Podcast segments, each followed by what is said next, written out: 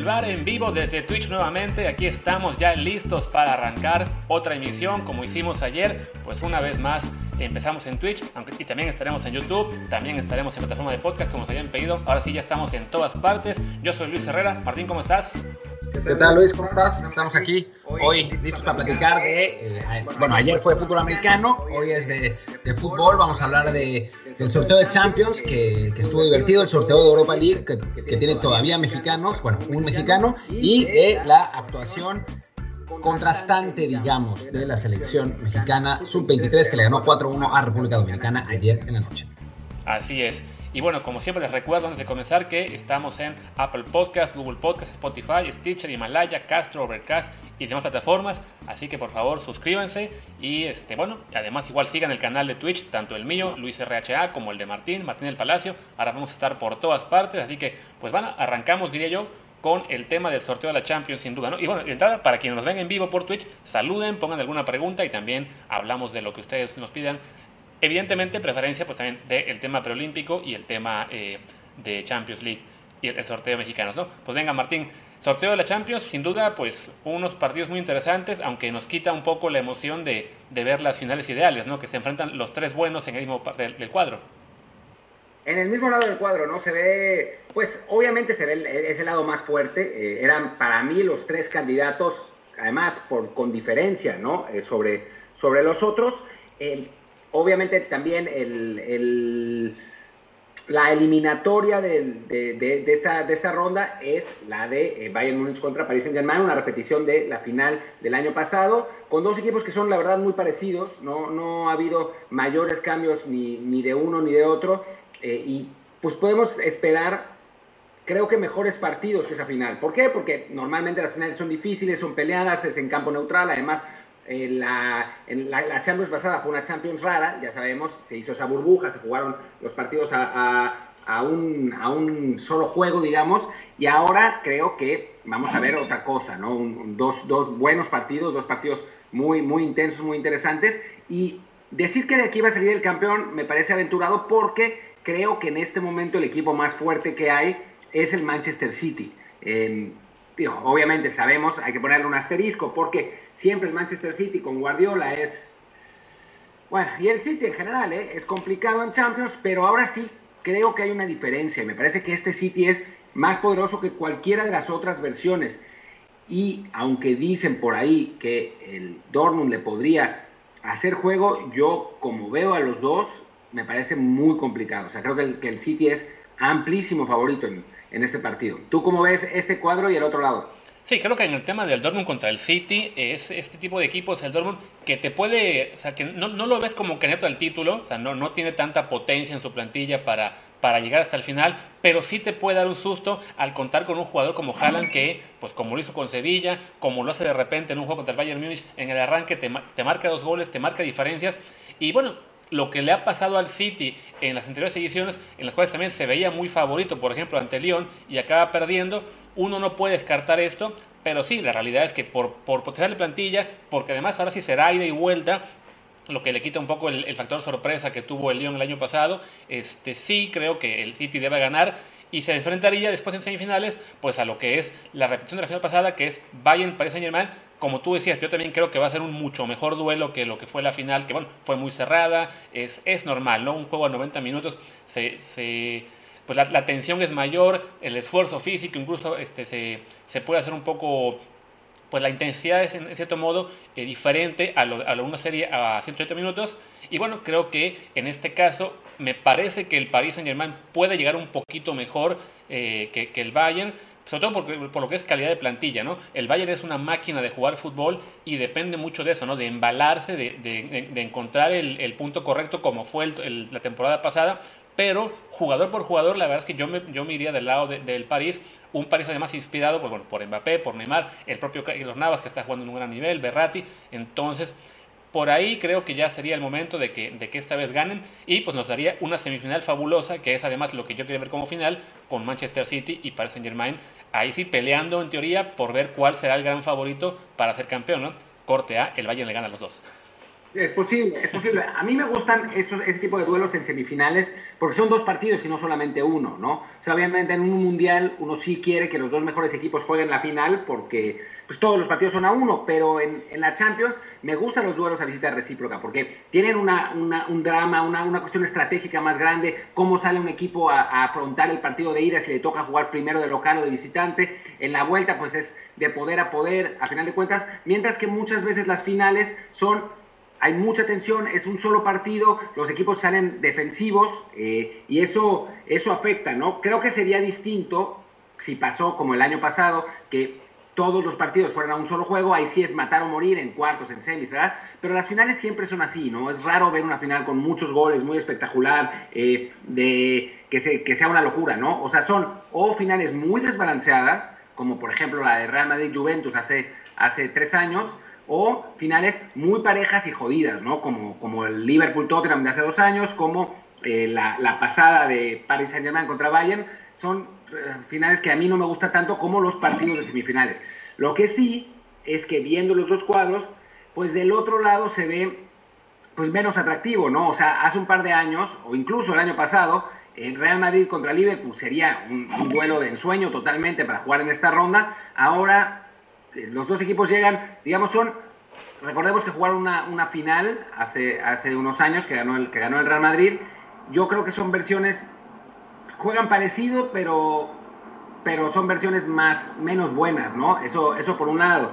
Y, y, del otro lado, el Chelsea que llega muy bien, sobre todo defensivamente, un equipo que, que ha encontrado una buena forma contra, eh, de, perdón, desde que llegó eh, Thomas Tuchel a, a, entrenar, a, entrenar a, a Londres, contra un Porto que defensivamente es quizás el equipo más disciplinado de esta Champions, ¿no? Con esa línea de cuatro que se transforma en línea de seis cuando defienden, eh, con Tecatito Corona de, lateral derecho marcador, que es una, una, postura un poco rara, pero que le funcionó muy bien contra la Juventus, y que yo creo que le puede causar problemas al Chelsea, ¿no? Eh, Chelsea para mí sigue siendo favorito en esta, en esta serie, pero creo que no, no se puede descartar al Porto por, por ese estilo, y del otro lado yo veo a Liverpool por una cuestión de plantel ligeramente favorito, pero pues es una serie obviamente para cualquiera.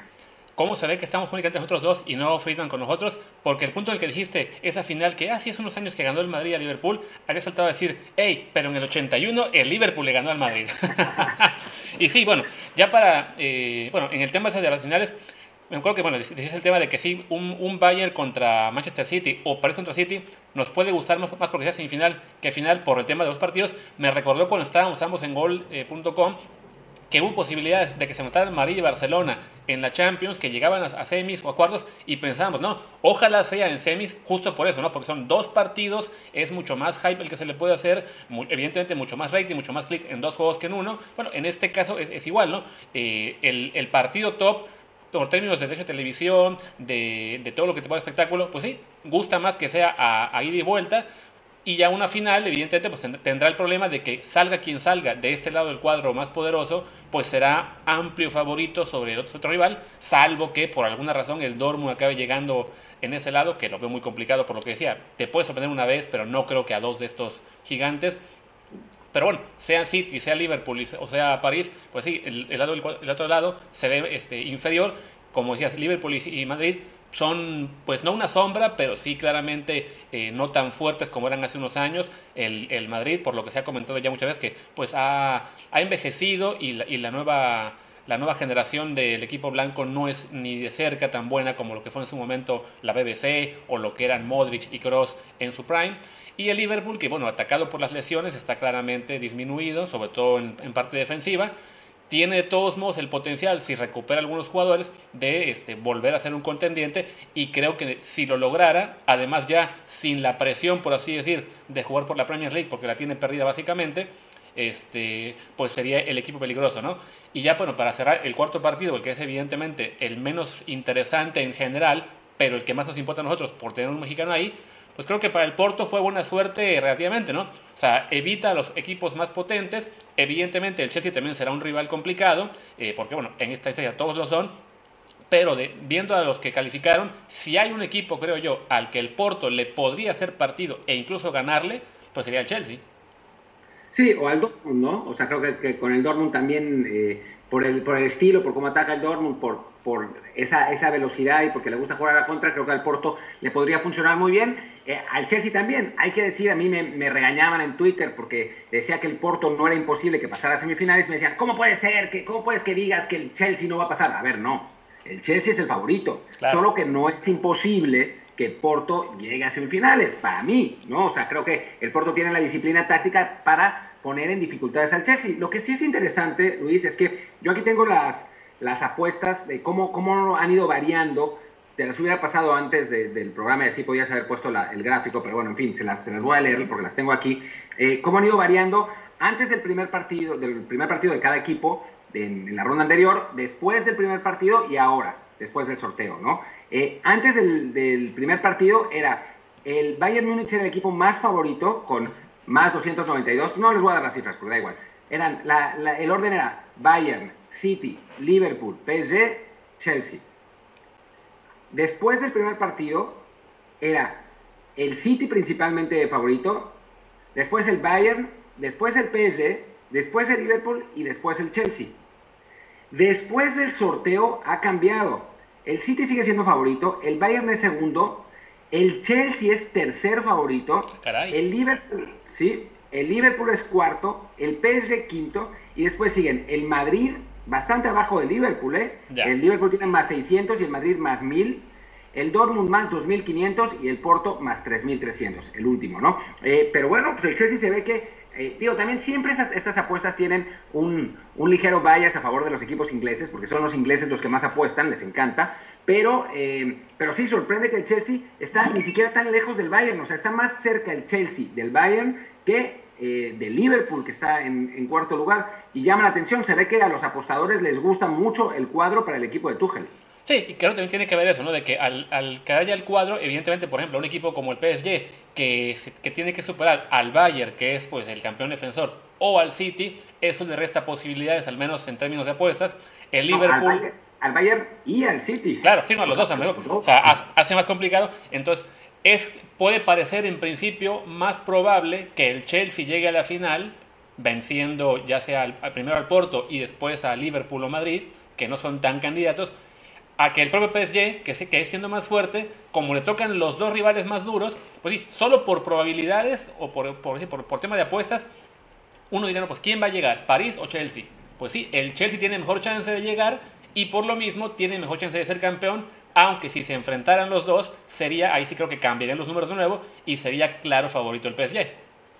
Sí, porque además el PSG pasa sobre City, sobre Bayern, se convierte en el, absoluto favorito de, la Champions. Igual me parece que lo minimizan un poco al, PSG, ¿no? O sea, un equipo, yo lo, he repetido, ¿no? Un equipo que tiene a Mbappé, a Neymar, a Berratti y a Di María, o sea, no se le puede, no se le puede no tomar en serio. Sí es verdad que a veces mentalmente este equipo le falla, como contra el Barça, que francamente la pues el primer tiempo de la segunda, el segundo partido fue malicísimo, o sea, el Barça tendría que haber sido con, con, bastante ventaja, al final un poco la suerte le sonríe al, al Paris Saint Germain y ya en la segunda mitad ya es otra cosa, pero a nivel talento, a nivel calidad y a nivel técnico, porque tiene un técnico como Pochettino que es muy bueno, es realmente muy bueno, que ya llegó a una final de Champions con el Tottenham, que pues la verdad, por más que yo le vaya, no es uno de los grandes de Europa, es mucho mérito llegar a, una final así, eh, creo que que el, París tiene una buena posibilidad de meterse y de ganar los dos partidos.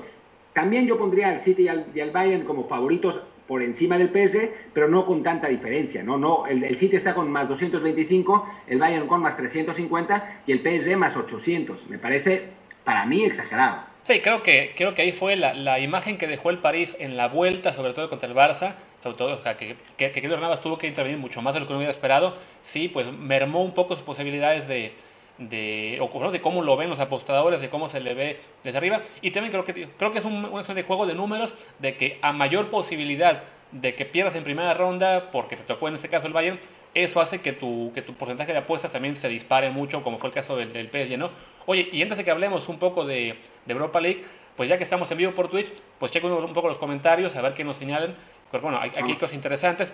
Por ejemplo, eh, bueno, primero fue todos los comentarios de la gente que no te escuchaba, entonces vamos a, vamos a pasar de eso.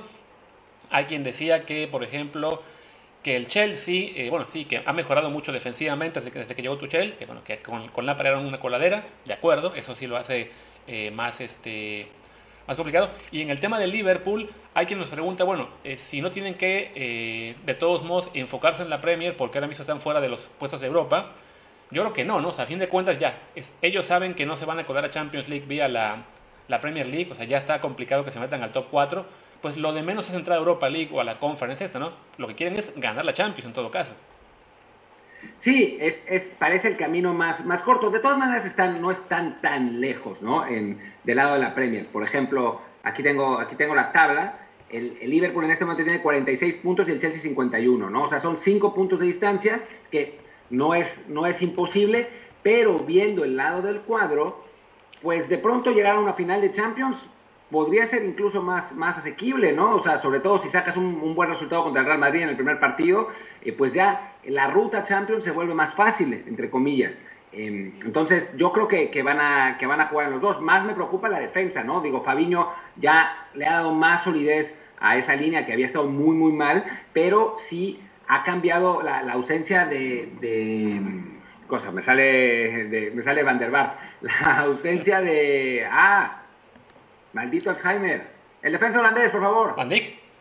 Van Dijk. Van Dijk. El, el, defensa de, Van Dijk, la, ausencia de Van Dijk ha sido muy importante tanto defensiva como ofensivamente, ¿no? Porque es, un equipo, el Bayern, que el Bayern, el líder, porque acostumbra a jugar con la defensa muy alta, muy, muy arriba, y Van Dijk es el mejor, debe ser el mejor defensa del mundo en general, pero es eh, el mejor cortando eh, balones, eh, balones filtrados, ¿no? Es, es, un excelente lector de juego.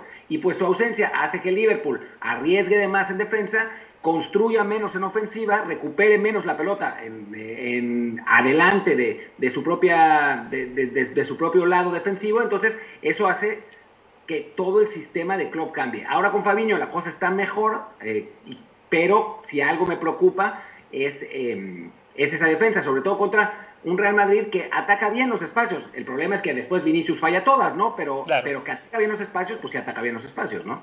Sí, no. Oye, y bueno, ya no, no nos ha apuntado nadie por acá, pero creo que hay que dar un poco del Porto en específico por ser el equipo en el que está Tequeto Corona. Eh, evidentemente, sí, de estos ocho es quizá el que tiene menos prensa, el que tiene menos posibilidades aparentemente.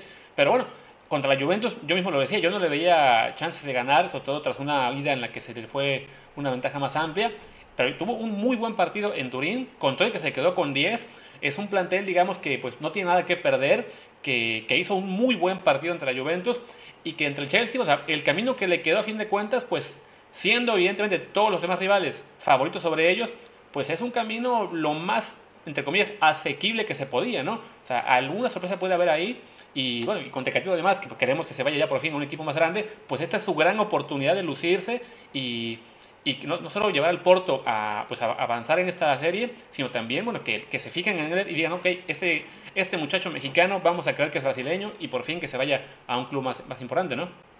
Eutecatiño, Eutecatiño Corona. Nos van a regañar, ¿eh? Ojo. Hay gente que se enoja en Twitter si digo Tecatiño, porque es de, no, no, es mexicano, tenemos que defender lo nuestro. Eh, no, no, bueno. Eh, eh, para mí es, una gran oportunidad para Corona, ¿no?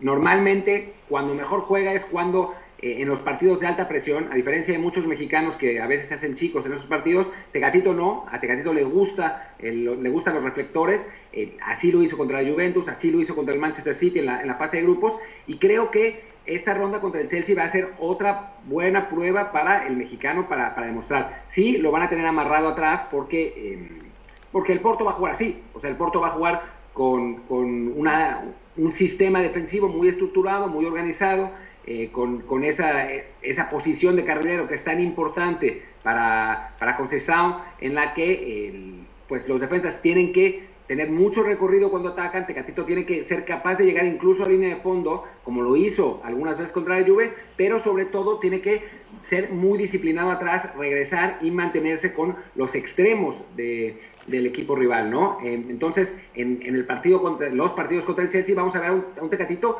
al estilo que lo vimos contra la Juve, ¿no? Esperando atrás, tratando de... Eh, de desdoblar cuando, cuando se pueda, pero creo que esa disciplina táctica, creo que esa, esa, digamos, capacidad de ejercer los dos roles le puede ayudar para conseguir algo pues más interesante en el, en el, próximo verano, ¿no? Que me parece que sus, sus bonos en este momento están muy bien y si no fuera por la pandemia estaría muy bien, muy alta la posibilidad de que se fuera por mucha lana. Ahora, por la pandemia, quién sabe, pero en Inglaterra hay dinero y un buen partido contra el Chelsea, un par de buenos partidos contra el Chelsea, pues podría abrir la, abrir la puerta para que lo contrate algún equipo importante en la Premier. Incluso el Chelsea. Incluso el Chelsea. Sí, ¿no? Oye, y bueno, por, digamos que por afición de la gente que nos sigue, seguramente el equipo que más les interesa es el Real Madrid, que bueno, sigue siendo un club eh, muy popular en México. Y pues es un poco llamativo que realmente, en salvo los medios eh, españoles, evidentemente, pues casi nadie lo ve como un equipo a seguir en, este, en esta Champions. O sea, es claramente eh, contra Liverpool, el favorito es el Liverpool, y por apuestas también está muy, muy abajo. Pues es, es un poco triste porque sí, francamente, pues uno esperaría de un cuadro de tal historia que, que esté mucho más arriba, pero ves lo que le tocó y dices, bueno, pues si le gana el Liverpool tiene una chance, pero francamente, pues sí, se, se le ve muy lejos de ser, ese contenido, ¿no? Es que lo que, ha, lo que ha mostrado el Madrid en los últimos dos años, digamos, pese a que fue campeón el año pasado, ha sido, para los estándares del Madrid, ha sido pobre, ¿no? O sea, y es un equipo envejecido que no, que, al que le ha costado renovarse realmente, sus jugadores jóvenes, los que son los brasileños esencialmente, eh, pues no están todavía al nivel, eh, los Isco y los Asensio, pues finalmente no, no terminaron de, de cuajar, en, que eran los que iban a, a tomar el relevo, y si ves la alineación titular de este equipo con la alineación que ganó su última Champions, pues repiten un montón de jugadores, no más que tres años más, más viejos, ¿no? O sea, está, mm, sigue Barán, sigue Ramos, sigue Modric, sigue Cross, sigue Benzema, eh, seguro me, estoy olvidando de, de un par, eh, y entonces creo que eso es lo que se, así es como se estima, ¿no? Porque además no están jugando bien. Si bien es verdad que eh, pasaron bien ganando la Atalanta con justicia. Fueron partidos un poco raros porque, a final de cuentas, el, el, primero fue muy condicionado por la expulsión al minuto 17 y en el segundo es un grave error del portero de Atalanta el que genera el primer gol del Real Madrid, ¿no? Entonces, me parece que las dudas son lógicas. El Real Madrid siempre va a ser el Real Madrid y hay un gen ganador en ese en ese equipo que pues no se puede no se puede desdeñar ya otras veces han ganado cuando nadie daba un peso por ellos aunque también esas otras veces tenían a Cristiano Ronaldo no ahora detalle, sin, ¿no? sí sin Cristiano pues está complicado no o sea yo creo que que, es justo que los momios estén lo, los tengan abajo aunque pues no descartaría que gane el Liverpool ¿eh? o sea lo veo lo veo posible no descartaría que llegue a la final claro que si llega a la final contra el Bayern tendría que pasar algo muy raro, contra el City tendría que pasar algo muy raro para que ganara el Madrid. Pero pues, que no es imposible, no lo es, ¿no? Sí, no. Y bueno, eh, aprovecho ya para ir haciendo un segue hacia la Europa League. Veo que hay un comentario que nos manda Barucolo que dice: Neres y Anthony son mejores que Vinicius, los jugadores del Ajax. Así que bueno, hablemos del Ajax que está en la Europa League, que tiene Edson Álvarez y que tenemos también ahí el sorteo ya también de cuarto de final. Que pues igual para lo que es para el mexicano, un poco de suerte en cuanto a que todos los equipos ingleses, aunque le toca la Roma y después le toca el ganador del, del Man United contra Granada y de otro lado Arsenal contra el Slavia Praga y Villarreal Dinamo Zagreb. Pues los ingleses ahí sí son claros favoritos, ¿no?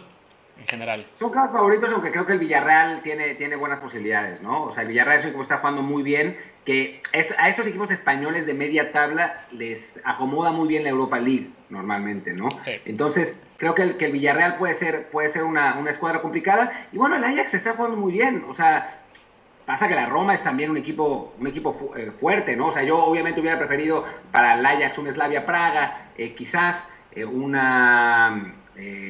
Granada, el Rangers sigue, ¿no? No, no, Granada, Slavia Praga, el Dinamo Zagreb. El Dinamo Zagreb, sí, claro. es el otro. Que ya sé que le ganó al Tottenham, pero eso es porque Mourinho es un pinche desastre y ya que lo corran. De hecho, te preguntan en el comentario que cómo ves la derrota de los Spurs de Mou. sí, no, qué desastre el Zagreb. Pero bueno, en fin. Eh, me, me, hubiera gustado más uno de esos equipos, pero la Roma no es imposible, ¿no? O sea, creo que hubiera sido más complicado el, el United, incluso el Arsenal, pero, pero bueno, creo que, que, hay buen tiro. Edson está jugando muy bien sobre los extremos del Ajax, mejores que Vinicius. Es que Vinicius es muy bueno, el problema es que tiene mucha calidad, el problema es que elige pésimo siempre y define pésimo siempre. Bueno, pues eso influye mucho ¿no? en, la, en la actuación, pero pica muy bien el espacio, dribla bien, sabe eh, elegir sus duelos uno a uno. El problema es que pues, si no puedes definir si fallas así, pues sí es, sí es un problema, ¿no? Neres es buenísimo también eh, en el Ajax, ¿no? O sea, no, no, no lo desdeño para nada. Y bueno, pues, si, si hablamos de, de, duelos interesantes, pues yo creo que el United Granada es el, el, más, ¿no? El Granada, que es uno de los equipos sorpresa en la Liga Española, contra un United que dejó fuera al Milan dando sensaciones ambivalentes, pero que a final de cuentas, si uno analiza los planteles, es para mí, por mucho, el amplio favorito de este torneo.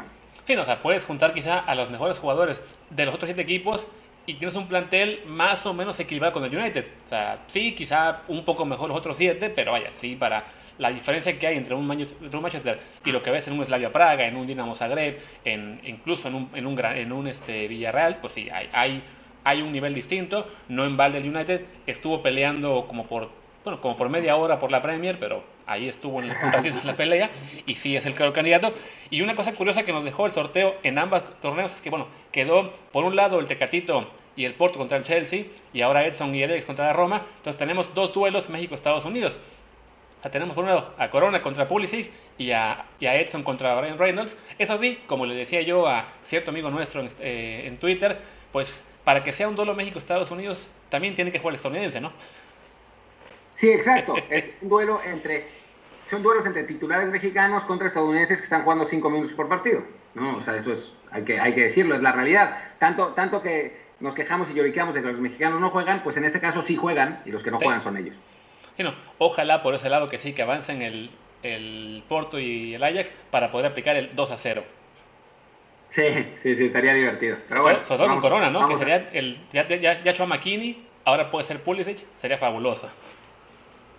No, bueno, si el Tecatito llegara a las semifinales y siendo figura, nos, nos, nos, vamos al ángel, aunque por la pandemia pues nos vamos virtualmente. Exactamente, todo, todo vía Zoom y con, ahí, con algún fondo de pantalla eh, que esté. Y bueno, eh, bueno, creo que alguien me preguntaba por aquí que, que éramos favoritos en cada, en cada serie. Yo creo que bueno, creo que coincidimos en términos de Champions.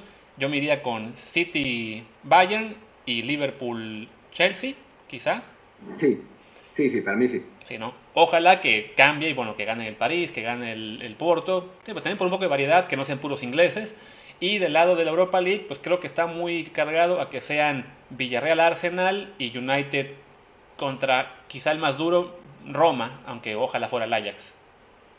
Sí, yo diría lo mismo, solo que el Ajax sobre la Roma. No más para variar, ¿eh? porque también veo como el, el, el Roma-Ajax lo veo 50-50, o sea, lo veo realmente muy parejo.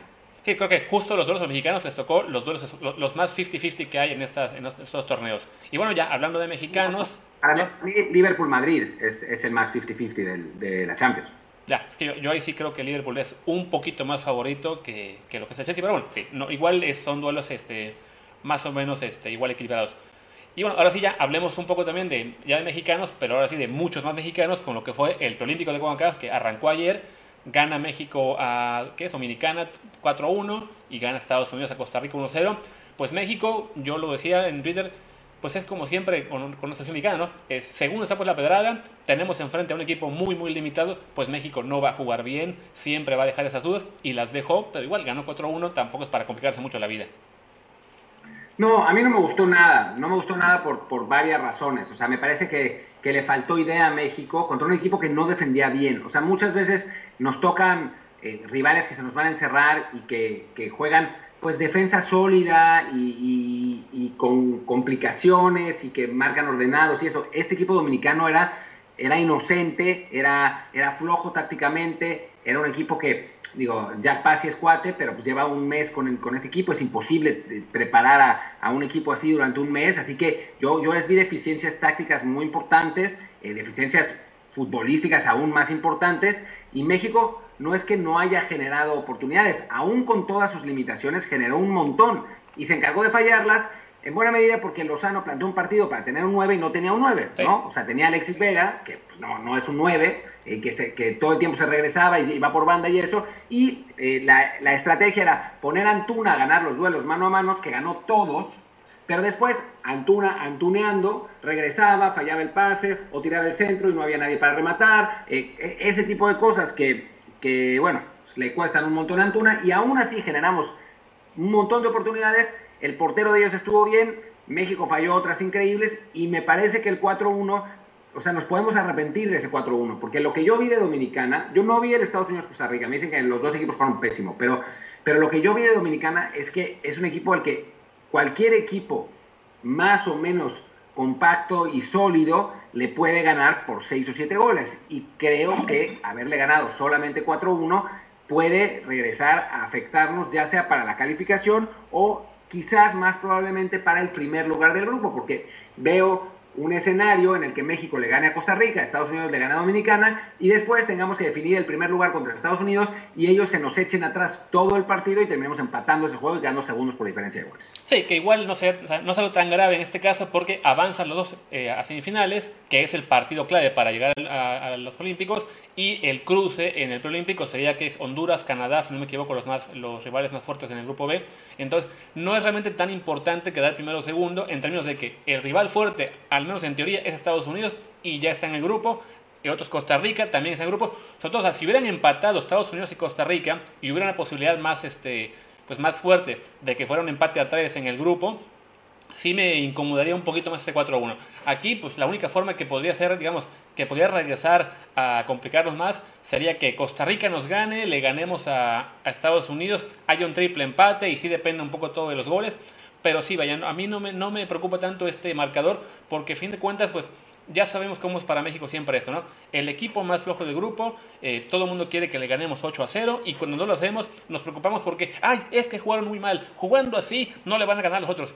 Pues no, pero a los otros no le van a jugar así de mal. Y también, ya para el siguiente partido, me imagino, tendremos a un 9, sea que Macías se recupere de lo que tiene de molestias o diga Lozano, no saben qué, si me hace falta jugar con un punta de verdad, vamos a darle chance a Santiago, porque sí, se nota bastante que ahí con Vega no era lo mismo, ¿no? También uno, a lo mejor con Santiago no se, no se animó por, este, pues por ser un chico de 18, 19 años apenas, uno piensa, bueno, hubiera llevado también a Jiménez que tiene un poco más experiencia, ¿no? Solo decidió llevar a dos nueves de verdad al torneo, tiene a uno con molestias, pues no se anima a poner al otro, quizás es una, una cosa que le podía cuestionar un poquito al técnico de la selección preolímpica. Sí, yo le podría cuestionar un par de cosas también, ¿no? O sea, los laterales nunca llegaron a la línea de fondo y eso que, y eso que son laterales ofensivos, ¿no? En principio, tanto Aguirre como Mozo. Em, el equipo, el primer disparo de media distancia lo intentó Mayorga al minuto 87 y por poco es gol. No vimos ninguna pared por el centro. O sea, a mí México me decepcionó mucho. No, o sea, el resultado no me gustó, pero me decepcionó mucho por, por la falta de ideas, por la falta de, de, de pues, no sé cómo decirlo, de, sí también de preparación, porque decidieron no jugar ni un partido amistoso, lo que fue una estupidez para mí, o sea, no, no se, se jugar, solo hubo microciclos de entrenamiento y pues así no se puede, este fue el primer partido de preparación en un torneo oficial, ¿no? ¿Eh? Pero además es ¿Sabes qué? Creo que quedaron ciscados con el juez del Cruz Azul de hace unos meses, cuando se, ¿quién fue el que se lastimó? ¿Vega? Vega. Entonces, como que eso, eso afectó un poco la, la preparación, eh, también por, por, cómo estaban los, todos los clubes, eh, digamos, sí, muy eh, pues presionando mucho para que les cuidaran los jugadores y eso, eso perjudicó que la sub-23 no pudiera organizar juegos, ¿no? Tuvieron que conformarse, como dices, con estos microciclos y tener al equipo entre algodones, básicamente. Sí, lo que es ridículo. O sea, no puedes, por estar temeroso de que alguien se lesione, no puedes quitarle la preparación a un equipo, ¿no? Es una muestra de exceso de confianza para mí a ver si no lo, si no lo pagamos, ¿no? Porque no se vio un equipo trabajado, no se vio un equipo que tuviera una idea de qué hacer dentro de la cancha, solamente con la, el sistema más, pues más eh, primitivo que hay, que es poner a dos extremos que te traten de desbordar. Bueno, además uno, porque Alvarado no es ese tipo de extremo, estuvo ahí intentando hacer un par de jugadas, pero pues no le da velocidad porque no es ese tipo de jugador, solo era Antuna, y pues es Antuna, entonces, a mí me, decepcionó y me preocupó, ¿no? O sea, me preocupó más eso. Si, hubiera sido un partido en el que México, pues no juega bien, pero intenta cosas distintas, intenta eh, aspectos tácticamente interesantes, pues entonces yo estaría más tranquilo. Después de ver esto, creo que nos va a costar y me gustaría ver qué, qué, pasa contra equipos más, más fuertes, ¿no? Ojalá que Estados Unidos y Costa Rica no estén, o sea, estén en la misma posición que nosotros, que es posible, porque pues por la pandemia todas las cosas se limitaron, eh, y entonces México pueda, pueda avanzar, ¿no? Insisto, no he visto el Costa Rica-Estados Unidos, así que no puedo emitir un juicio de qué pasó ahí, por más que me dicen que los dos horribles, sobre todo Estados Unidos. Sí, no, de hecho, la, figura del partido fue el portero de Estados Unidos, el portero por ahora, David Ochoa, que todavía tenemos la esperanza de, de robárselos en algún punto. Entonces, sí creo que, lo, que señala es, o todos tienen limitaciones por la pandemia, no puede haber muchos, muchos, muchos viajes, muchas contracciones. Entonces, no a mí tampoco no me preocupa tanto en ese aspecto. No creo que teniendo todos el mismo tipo de complicaciones, solo por calidad de plantel, México sí me parece muy, muy superior al resto, salvo Estados Unidos, que bueno, que cuenta quizá con, con una base también más o menos similar. Entonces, la clave aquí es simplemente, pues entrada, no cagar al domingo contra Costa Rica, por lo menos este, en el peor de los casos que sea un empate ahí este, llorando por, por, por no poder meter un solo gol, pero creo que le van a ganar. Y ya después, pues lo de menos es si quedamos contra Estados Unidos primeros segundos, ¿no? Lo importante es ganar el juego de semifinal, que bueno, que será contra, este, ¿cómo se dice? Contra el ganador del, bueno, contra el ganador o el segundo lugar, no importa, del grupo B, que son rivales en apariencia no tan complicados. Sí, hay que ver. Honduras es podido en esta, en esta categoría porque es una categoría, bueno, Canadá también podría hacerlo y Haití también podría hacerlo, porque es una, una categoría en la que, pues al ser menores de edad, o sea, más chicos, el físico sigue pesando, pesando mucho, ¿no? Equipara un poco las diferencias de calidad. El hecho de que sean sub-24 es más tranquilizador, porque, bueno, pues es un año más, un año más en el que la calidad despunta, pero no es, no es eh, inocente que en estas categorías los equipos africanos suelan ser potencia y después ya en, las categorías mayor, en la categoría mayor no, precisamente porque el físico es un, equiparador, ¿no? En, selecciones menores. Entonces creo que por eso Honduras es difícil, ha calificado a los, últimos dos, dos Olimpiadas, la, tres las últimas cuatro. Canadá puede ser complicado también y Haití por eh, ese mismo físico, ¿no? O sea, no creo que vaya a ser un que vayan a ser flanecitos en las, en las semifinales, ninguno de los, de los dos, Haití quizá un poquito más, em, pero pero bueno, sí, México por talento tendría que, tendría que calificar, aunque para mí tendría que mejorar mucho, mucho, mucho. Comentan aquí, bueno, veo en el chat del, de Twitch que hay quien dice que Estados Unidos jugó ayer al estilo Mourinho. Al estilo gringo. O sea, Estados Unidos antes nos jugaba siempre así, ¿se acuerdan? Se echaba para atrás y a la contra nos anotaba y nos ganaban 2 a 0, 2 a 0, 2 a 0 con dos contragolpes. Eh, pues así jugó, por lo, que me dicen, se echó para atrás y anotó un gol y, el portero fue, figura. No es, para nada algo anormal con Estados Unidos. Que, hayan salido a proponer más recientemente es lo normal y se han estado llevando derrotas contra nosotros. A ver si otra vez no nos vuelve a pasar lo mismo y se nos vuelven a echar atrás. Sí, no. También un detalle que alguien, alguien comentaba ayer o antier es de que nos preocupa mucho el tema de Estados Unidos en, términos de la generación que está teniendo de, de, jugadores que están yéndose más a Europa, que bueno que por talento nos podrían competir muy pronto y incluso a nivel mayor ganarnos. Pero en cuestión técnicos, pues no están tampoco en este momento, digamos, muy, pues, eh, digamos, muy adelante, ¿no? en, la mayor, el, que está ahora, que es Berhalter, nadie le tiene confianza. Nosotros tenemos, aunque sea el Tata Martino, que nos guste o no alguna de las decisiones que tomó últimamente, pues es un técnico de, gran renombre, de, capacidad este, más que probada. Y, y, Jimmy Lozano, sin ser un, digamos, un técnico ya comprobadísimo y todo, pues sabemos que es un técnico que se ha preparado bastante, que ya tuvo experiencia en primera división, o sea, no es un improvisado, o amigo de la federación como solían ser otros técnicos de, las, de, las, de los subs en, en primeros años, ¿no? Sí, sí, sí, o sea, no es un Chima Ruiz, ¿no? No es un Sergio Almaguer, pero, pero bueno, pues eso, lo que vi al principio no, pues no me fascinó, debo, debo reconocer. Eh, vamos, vamos a ver, ¿no? Siempre, siempre puede haber más progresión en, en, un equipo, en un equipo, sobre todo en un equipo mexicano, pero, pero no, por ahora mi optimismo que era, un, eh, era desbordado en el, antes, del, antes del inicio del, de, la, de, la, eliminatoria, pues se ha visto un poco, pues un poco disminuido a partir del resultado y del funcionamiento sobre todo. Bueno, y me dicen en el chat, y es cierto que eh, ya está jugando ahora mismo Honduras-Haití al momento que grabamos, y está ya 3 a 0 Honduras al 44, así que podemos descartar a Haití como rival para las semifinales seguramente. No dije nada sobre Haití. Es Honduras el que está ganando, goles de Vuelto, Rodríguez y otra vez Vuelto.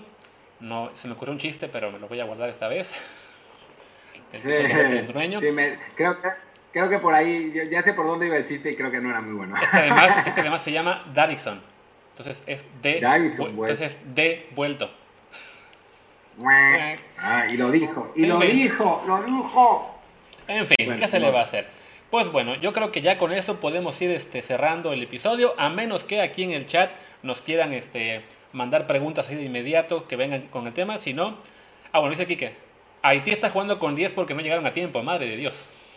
Con no te puedo creer. Ah, bueno, eso, eso, eso, lo explica un poco más, porque sí, que perdiera 3-0 al medio tiempo. Mientras tanto, yo estoy viendo al Betis ahora, está dominando por completo a Levante. Laines por ahora bien participativo, pero el marcador sigue 0-0 al minuto 19.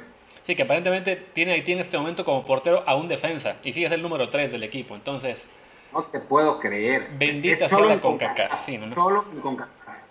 Y me están en Guadalajara, o sea, no es para que fuera la cosa tan, tan desastrosa como esta, o sea, que no llegue un equipo, o sea, según tienen en la banca tres jugadores, es una, una locura.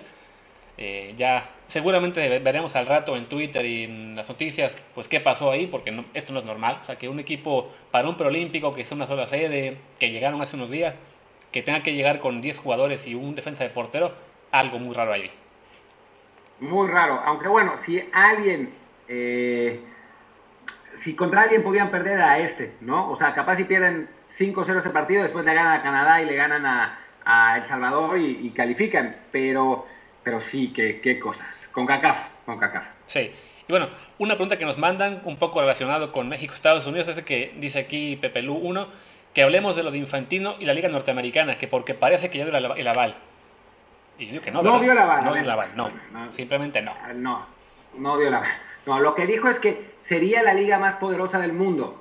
O sea, no sé, no sé qué clase de, de alcohol se estaba tomando Infantino, pero que en serio, no sé, con quién, no sé con quién quería quedar bien, Infantino, pero no, no dio la aval, no dijo FIFA, dice que sí, nada más dijo sería, en una, le preguntaron, dijo sería la liga más poderosa del mundo, hasta ahí. No, no, bueno, para que se dé la aval falta muchísimo y falta un montón de grilla. O sea, ¿no? porque hablamos de 500 millones de personas por, por dos países, ¿no?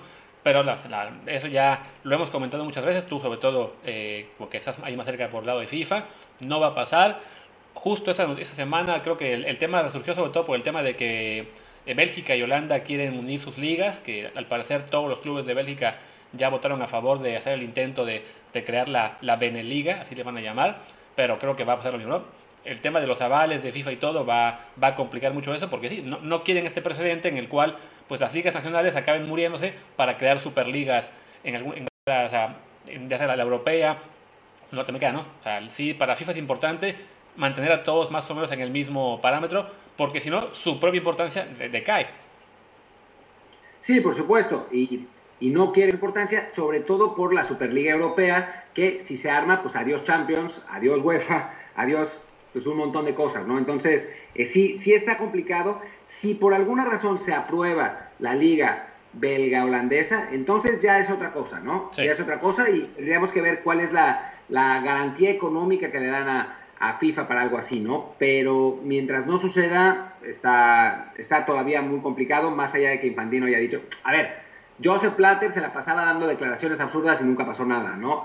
Hay que, es, esas cosas que hay que esperar a que haya un movimiento real en FIFA, ¿no? Las, las declaraciones queda bien, no, no le pongamos demasiada atención. Sí. Y bueno, ya para ir cerrando, nos pregunta también JEB1 que si vemos a Gallardo jugando en un club de Europa. Pues yo creo que por nivel sí, pero pero porque está en Monterrey no, desafortunadamente. Yo siempre lo he visto a Gallardios, o sea, desde que, desde que acabó el Mundial tendría que haber jugado ahí, pero en típico movimiento mexicano, en lugar de esperarse a jugar el Mundial, firmó con el Monterrey antes. Sí, no, y... Entonces...